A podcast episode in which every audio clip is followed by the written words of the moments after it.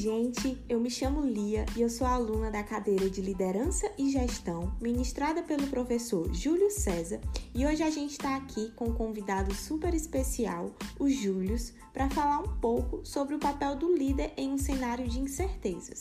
Júlio, se apresenta aí um pouquinho para a gente. Olá pessoal, meu nome é Júlio, Júlio César, eu trabalho atualmente uma instituição financeira pública do governo federal, aqui em Fortaleza, com sede em Fortaleza, e sou formado em administração, tenho um MBA em gestão, né, gestão empresarial, e atualmente coordeno a equipe de 15, 15 colaboradores, e mais especificamente na área disciplinar da empresa. E, sou... e é isso. Pronto.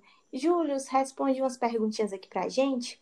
É, a gente sabe que em tempos de crise, naturalmente, as pessoas buscam no líder um direcionamento para agir com mais clareza em meio às incertezas.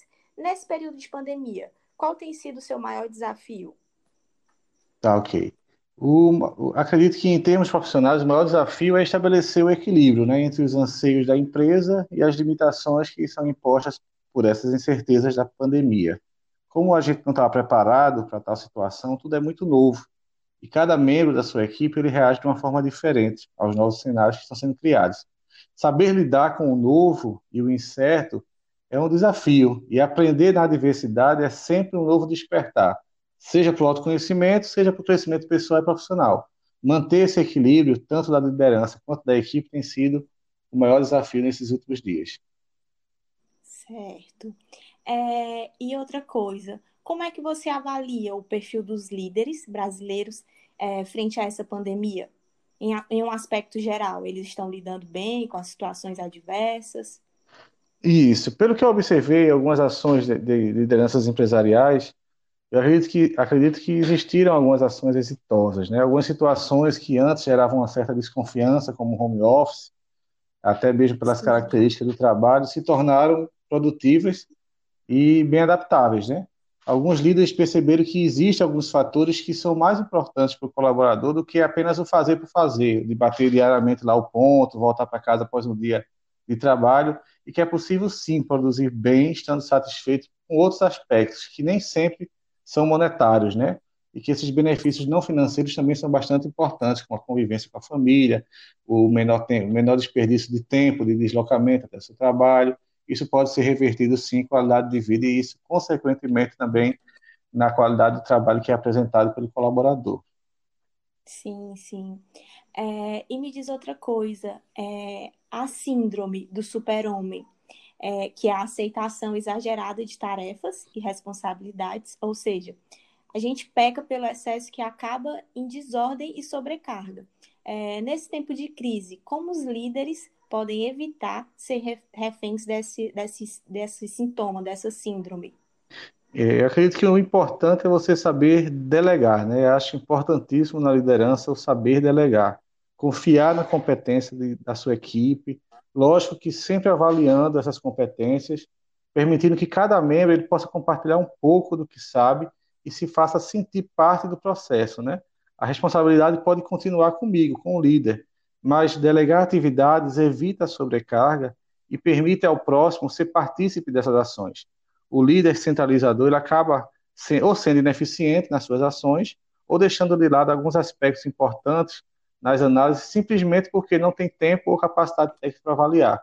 E muitas vezes o tempo é inimigo dessa situação. Então, é, saber delegar e deixar de ser um líder centralizador, eu acredito que esse é um dos caminhos para deixar essa síndrome do super-homem e de que só você faz e ficar sobrecarregado e acaba fazendo mal feito ou supervisionando de forma errada. Com certeza. É, e quais foram as principais estratégias criadas durante esse período pandêmico para continuar estimulando os profissionais a desenvolver suas, suas atividades e não, não se deixar desmotivar. Tá. Uma das estratégias foi desenvolver uma comunicação diária com todos, aqueles que estavam em teletrabalho e que estavam também trabalhando presencialmente. A gente sempre iniciava com um contato matinal diário, curto mesmo, pra, somente para delinear as ações do dia. Não deixar que a distância física permitisse que nós ficássemos distantes também nas ações. A utilização de ferramentas de comunicação, como o próprio Google Meets, o Teams, foi fundamental para que a equipe se mantivesse com o espírito de corpo de time. Outro ponto interessante foi a mistura das atividades profissionais com as rotinas da casa. Algumas reuniões tiveram a participação dos filhos, dos companheiros. Isso fazia com que nos aproximássemos e que tornasse o momento mais leve, né? Desenvolver a empatia também foi outro fator importante. Alguns integrantes da equipe ficaram mais abalados com a pandemia e suas restrições. E entender isso foi fundamental para saber as limitações e definir as entregas. Entender que isto era um tempo e que se adaptar era necessário foi importante para que fizéssemos de forma tranquila e controlada. Então, esses foram algumas das estratégias que a gente é, utilizou para que esse momento de restrição fosse encarado de forma mais tranquila e mais leve, né? Sim, sim. Até porque cada pessoa estava vivendo uma realidade, apesar de estar tá todo mundo, entre aspas, no mesmo barco, cada um estava numa realidade bem diferente, né? É, é então... é como eu acredito que assim, eu acredito que tavam, estavam todos na mesma tempestade. Alguns, é, é, é, os barcos eram um pouco diferentes, mas aí compreender essa diferença dos barcos é que era fundamental para que a gente pudesse é, ir avante nos processos da organização e também saber a limitação de cada colega, de cada colaborador. Exatamente, é isso. É, e no campo de estudo da liderança, é, a teoria comportamental contribui para entendermos mais sobre os estilos de liderança e a sua abordagem em meio a situações diversas, né? É, no seu ponto de vista, é possível que um líder possa mudar o estilo de liderar sem precisar mudar a sua personalidade? Eu entendo que existem algumas limitações nesse processo de mudança. Por exemplo, o líder que é centralizador, ele vai ter muita dificuldade em delegar também por, por um traço de personalidade que ele possua, seja um traço de desconfiança ou de ser uma pessoa insegura na hora de executar a tarefa ou de supervisionar. Então, nesse processo, podem existir algumas frustrações por parte do líder que tenta tornar natural algo que não é normal para ele. Ser um bom ouvinte, por exemplo, pode ser uma prerrogativa que não existe na personalidade, na qual aquelas pessoas é, estão importantes mais no fazer por fazer. Então, essa prática de, de ser um bom ouvinte, então, eu acho um pouco complicado de, de alterar na característica de personalidade. Mas a prática ela pode amenizar certas arestas e tornar mais fluido alguns aspectos sem deixar transparecer tanto a artificialidade daquele ato, né? Sim, sim. É, e rotineiramente os líderes eles estão sob grande pressão, né, e vigilância Isso. e precisam encontrar formas de se renovar. É, o cuidado consigo mesmo é importante e significa desenvolver a resistência, aumentando a sua capacidade de, res, de responder às adversidades e sustentar sua energia diante de inevitáveis dificuldades que possam aparecer. Então, durante esse período de confinamento domiciliar, que ainda se estende na nossa sociedade, é, quais foram os cuidados que você tomou para manter a, a sua saúde física, emocional e social equilibrada, até para conseguir gerir né, a sua equipe? Isso. O primeiro ponto é, foi entender que era uma questão além da minha alçada, que eu teria que aceitar e me adaptar àquela realidade. Não adiantava eu lutar contra ela e sim me adaptar. Entender que sim. cada um da minha equipe, cada membro, ele tem sua individualidade e com isso ele reage diferente a situações adversas. Para mim, eh, dando meu exemplo, a atividade física foi muito importante, foi fundamental para manter o equilíbrio. Houve momentos que a gente queria desanimar, dava vontade de desistir, ou então existia uma dificuldade maior de estar é, em casa por tanto tempo, mas daí vinha o reforço do lado familiar, né, do lado familiar. A gente teve que alinhar os campos profissionais e o pessoal, porque a gente estava confinado na mesma na sua casa, na nossa casa, sem, no entanto, entrar na particularidade de cada um da equipe, nas definições de cada família. Então, entender isso foi é, primordial. E a gente tem momentos de descanso, né, de prazer, de fazer algo que não lhe remetesse ao trabalho, também é bastante importante. Assistir uma boa série, ler algum livro interessante, ter momentos, inclusive, de não fazer nada, curtir a família. Acho que a gente, aqui em casa, a gente usa um termo é, bem peculiar, que é o familiar, né? Um momento de familiar, você curtir sua, sua esposa, seus filhos, ou um pet, um animal que você tem em casa. Isso tudo foi e ainda está sendo essencial. Nos momentos de interação, especificamente com a equipe, saber um pouco de cada um, de sua família, mostrar que ele não é um indivíduo sozinho para sua organização, demonstrar que a empresa sabe da existência da sua família, que admira o seu lar e se preocupa com o bem-estar dela. Então, esses foram alguns pontos que, que foram importantes nesse, nesse tempo, né? Essa, essa, essa pandemia. É, é, outra realidade, né? A gente passa a ser mais íntimo da pessoa, porque a partir do momento que você consegue criar um vínculo, mesmo que forçado pela pandemia, né? De conhecer a família da pessoa, de conhecer onde a pessoa mora, porque você está vendo ali o, o, o espaço é. que aquela pessoa ocupa naquele lá e enfim a gente se torna consegue se tornar bem mais íntimo. Então acho que quando voltar é, as vivências elas vão ser bem diferentes e acredito que para melhor. Isso a gente geralmente a gente se encontra com a família dos nossos colegas somente nos eventos em festas de final de ano ou então alguma festa bem específica na maioria das Sim. vezes né? E com essa com, com essa situação que a gente viveu e ainda vive em alguns aspectos em alguns colegas a gente conseguiu realmente entrar na casa da, do colega, participar, saber dos filhos, e alguns momentos a gente teve que interromper a reunião para poder que ela que uhum. pudesse atender algum pedido do filho, ou então ele entrava na sala. Então, isso fez com que o clima ficasse mais descontraído, ficasse mais leve e também criasse uma harmonia no que a gente estava fazendo. Sim, sim. É, e, Júlio, me conta uma coisa é, como líder, você se inspira em algum líder ou modelo de liderança? De liderança?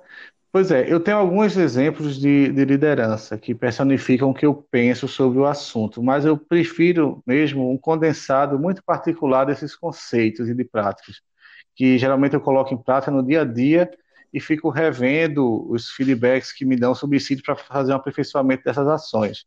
Eu sou adepto da liderança participativa, em que os níveis hierárquicos eles são menos largos, ou seja, são mais achatados, e que os valores pessoais e universais eles são agregados a aspectos da organização. Por exemplo, empatia e compromisso são valores fundamentais e a sinceridade no agir e no entendimento do outro e do cenário em que são postas as fundamentações, sejam elas estratégicas, táticas ou operacionais.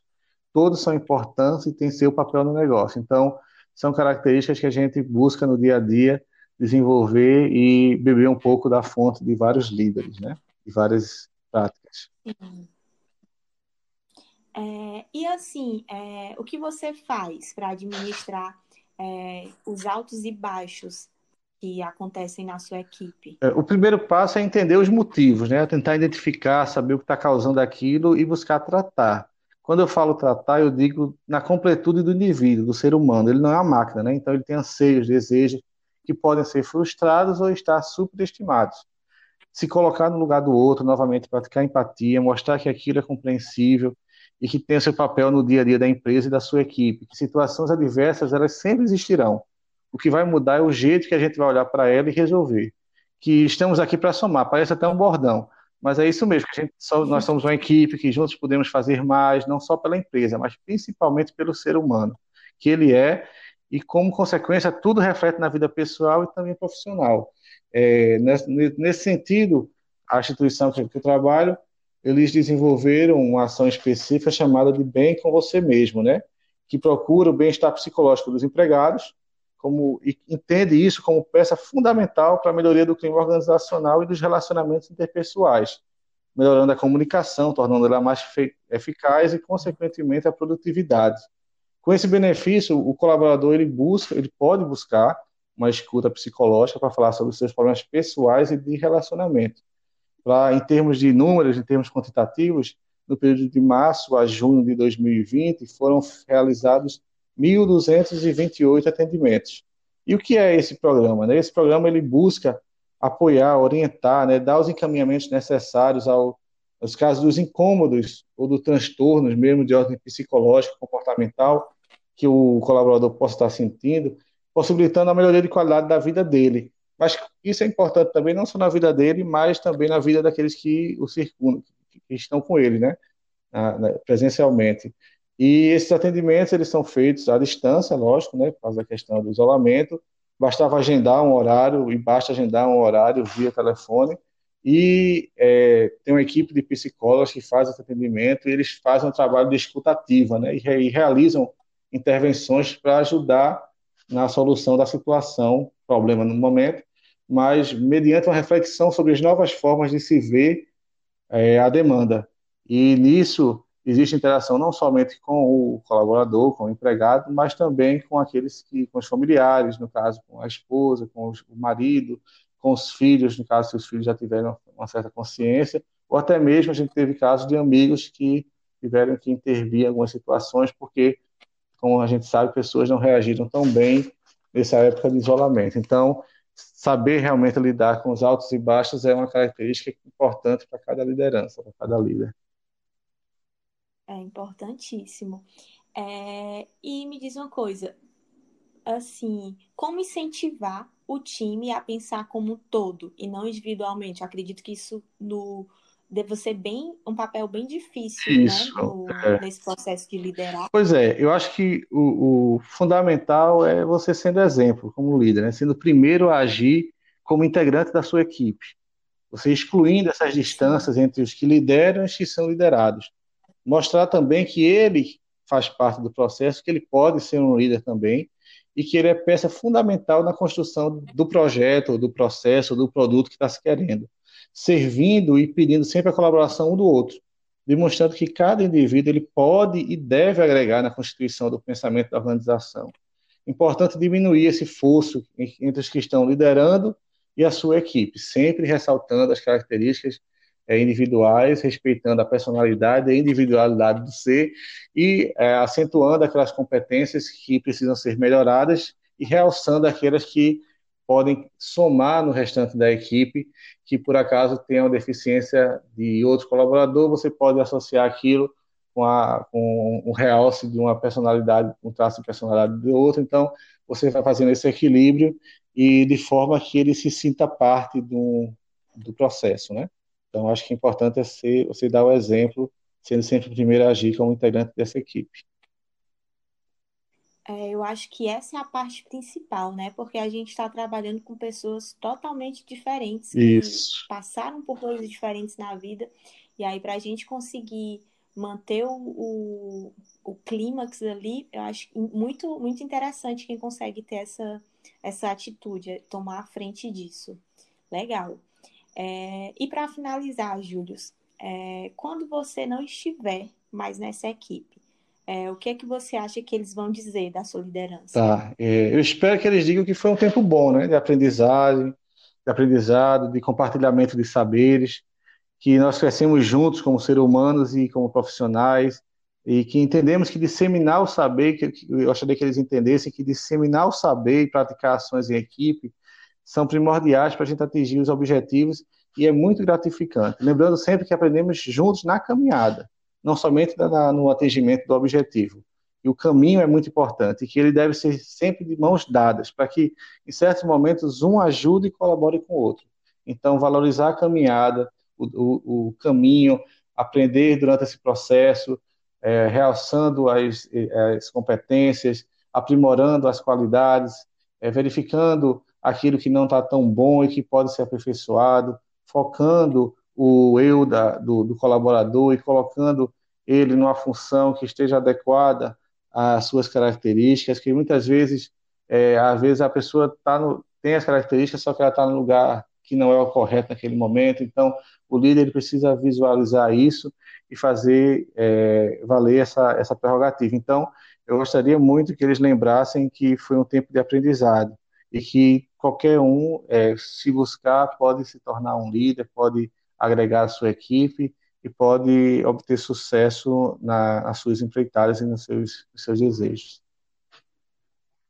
Sim, sim. Júlio, é, eu estou muito feliz da gente ter dividido essa, essa troca aqui hoje. É, eu queria agradecer, né, por você ter topado estar aqui com a gente e, e, dividir um pouco da sua história e desse, desse papel que eu acho que foi tão importante durante esse período atípico que a gente está vivendo agora. É, muito obrigada pela sua participação. E se você quiser falar mais alguma coisa aí, é, desde já, já, eu já queria dizer que estou muito agradecida. Tá bom. Eu quero agradecer também a oportunidade de estar aqui com você, com, com a equipe, com o pessoal. Agradecer a oportunidade de poder compartilhar um pouco do que a gente vive no dia a dia. Não foram, foram tempos fáceis, foram tempos difíceis. A gente tem que se adaptar ao novo, mas isso faz parte da nossa rotina.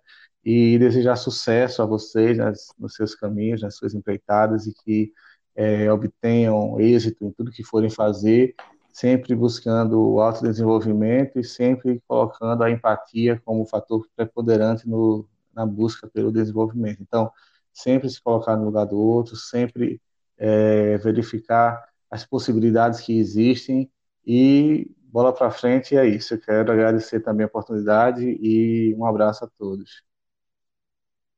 Obrigada. Gente, esse foi o nosso podcast de hoje. É, muito obrigada, Júlio, e até a próxima. Até.